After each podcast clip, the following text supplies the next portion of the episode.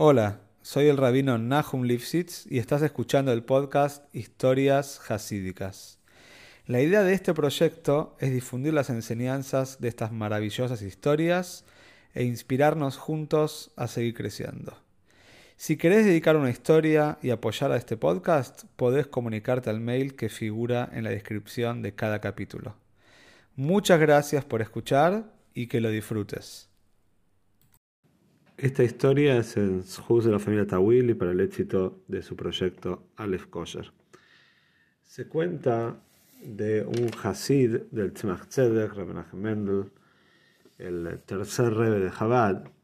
Este Hasid era una persona adinerada, eh, solía viajar al rebe seguido, y por costumbre, por supuesto, como, hace como hacen todos los Hasidim, tenía la costumbre de preguntar al rebe cada vez que tenía que hacer un negocio, preguntaba el consejo del Rebe y no solía tomar decisiones importantes sin primero consultar con el Rebe.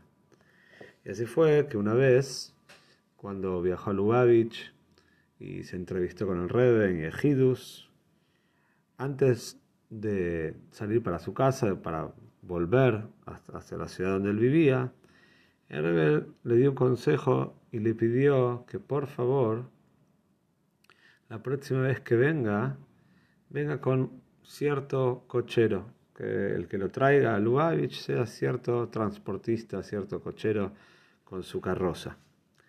Realmente este Hasid se vio sorprendido, no entendía muy bien cómo puede ser de que el rebe conozca justo a ese cochero y por qué pidió especialmente por él.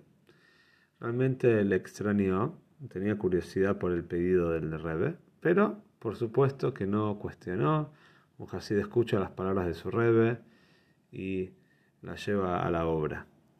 Y así fue que la próxima vez que este Hasid, unos meses después, viajó a Lubavitch para visitar a su Rebe, como había sido el pedido expreso del Rebe, fue con el cochero, con la carroza que el Rebe le había pedido. Y cuando llegó a Lubavitch y entró a Yehidus, el Rebe tuvo un pedido realmente inusual. Le dijo, la verdad me gustaría que tu cochero entre a Yehidus. Me gustaría que él también entre a una audiencia privada conmigo.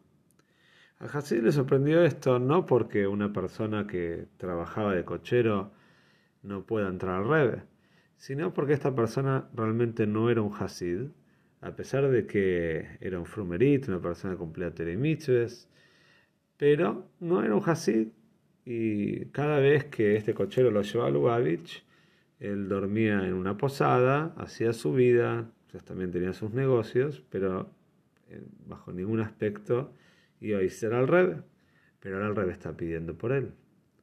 Entonces el Hasid salió de Ejidus, inmediatamente fue a la posada donde su cochero se estaba hospedando y le pidió, dijo, mira, el rey me pidió por favor que quiere verte, quiere que entres a Yehidus.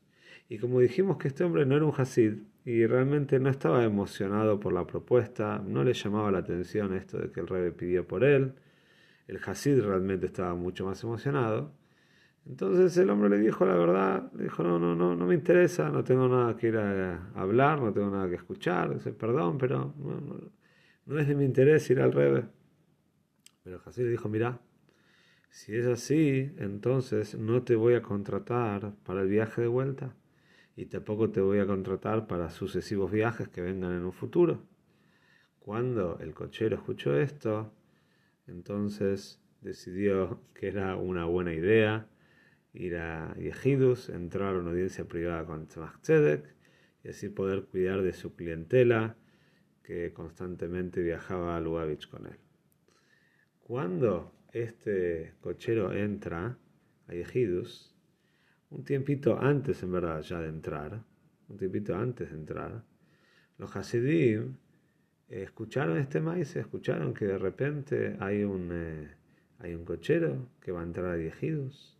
Y no solamente eso, sino que Tzemach le había dicho a la esposa, después de que este Hasid había se había ido del elegido y fue, fue a buscar al cochero, le dijo a la esposa, mañana quiero que prepares un almuerzo, una seude, con las mejores comidas, creo que parece comidas de Yom y vamos a invitar al cochero de este Hasid. Y los Hasidim se terminaron enterando de todo esto, no entendían por qué el rebe estaba buscando a esta persona, y lo fueron a buscar. Los Hasidim fueron a preguntarle a este hombre simple, decinos, ¿qué pasó? ¿Algo hiciste? ¿Por qué el rebe te está buscando? ¿Cómo es esto que escuchamos que el rebe te quiere invitar a la casa a almorzar? No, no, no se entiende bien esto. Hasid dijo, mira, la verdad, yo tampoco lo sé. Yo tampoco lo sé. El Hasid entró, el, perdón, el, el cochero entró a Yehidus. Etzmachzed estaba muy contento, lo recibió con mucho COVID, con mucho honor, estuvo hablando con él. Y lo invitó a comer, como dijimos, el día posterior, el día después del Yehidus, lo invitó a comer.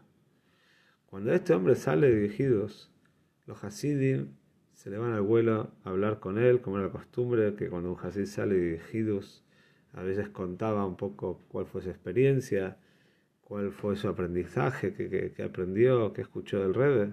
Y los Hasidim dicen, decinos, ¿qué, ¿qué pasó? Le siguen insistiendo, ¿qué pasó? ¿Qué hiciste? Algo tenés que haber hecho para que el Rebbe te invite a comer a la casa y escuchamos que hay una comida de Yom Entonces el hombre realmente dijo, no sé, si pero vos haces alguna mitzvah y hiciste algo especial últimamente. Y se puso a pensar y dijo, bueno, quizás hay algo, quizás hay algo que hice, puede ser. Los así dijeron, no, contá, contá qué hiciste, contanos qué hiciste. Entonces, el hombre contó así. Yo suelo viajar mucho, me dedico justamente a trasladar personas de un lado para el otro, me dedico al transporte. Y me pasó ya varias veces de llegar a pueblitos o a lugares lejanos donde los Yehudim necesitan el servicio de un moyel. No hay moyel en muchos pueblitos, muchos lugares alejados, no hay un moyel. Y como vi que era una necesidad muy grande de, de, estos Yehudim que viven en estos lugares, y vi que se les complicaba mucho tener que viajar a un lugar especial a buscar un moyel, entonces decidí estudiar las alojes de Mile ¿sí? para Brismile, elegí estudiar esto y soy un Moyel. Y cada, cada vez que voy a algún viaje, que sé que me puedo encontrar con Brismile, cada vez que salgo de viaje, me llevo un botiquín, me llevo una valijita con todas las cosas necesarias para realizar un Brismile. Y sigue contando el hombre, me pasó hace no tanto tiempo atrás.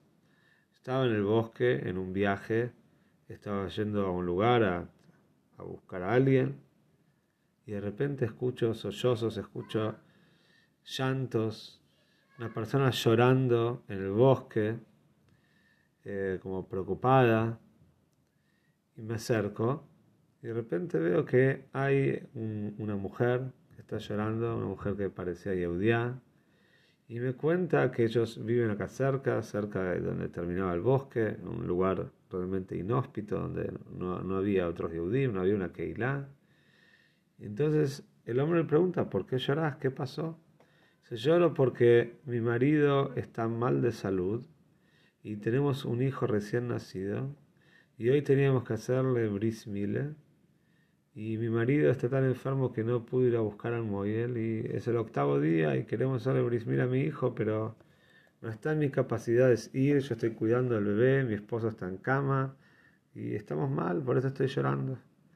El hombre se da cuenta de la yoje prótesis y dice, mira, yo soy un moyel y justamente tengo un botiquín para estos casos, así que si te parece yo puedo hacer brismile. La mujer por supuesto estaba rebosando de alegría, estaba muy pero muy contenta con la providencia divina de haber encontrado un moyel en la mitad de un bosque. Pero el hombre dice, mira, nos falta algo importante, falta un sandek, falta una persona que sostenga al bebé si tenemos que buscar un sande. Entonces todavía faltaba un tiempo hasta que anochezca, el brismile solamente se puede hacer de día.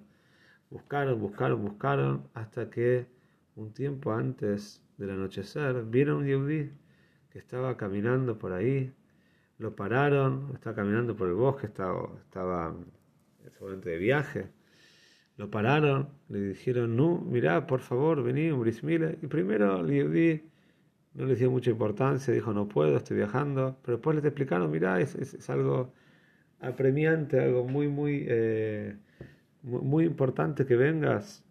Necesitamos un sande que em, empezaron a explicarle toda la, la importancia.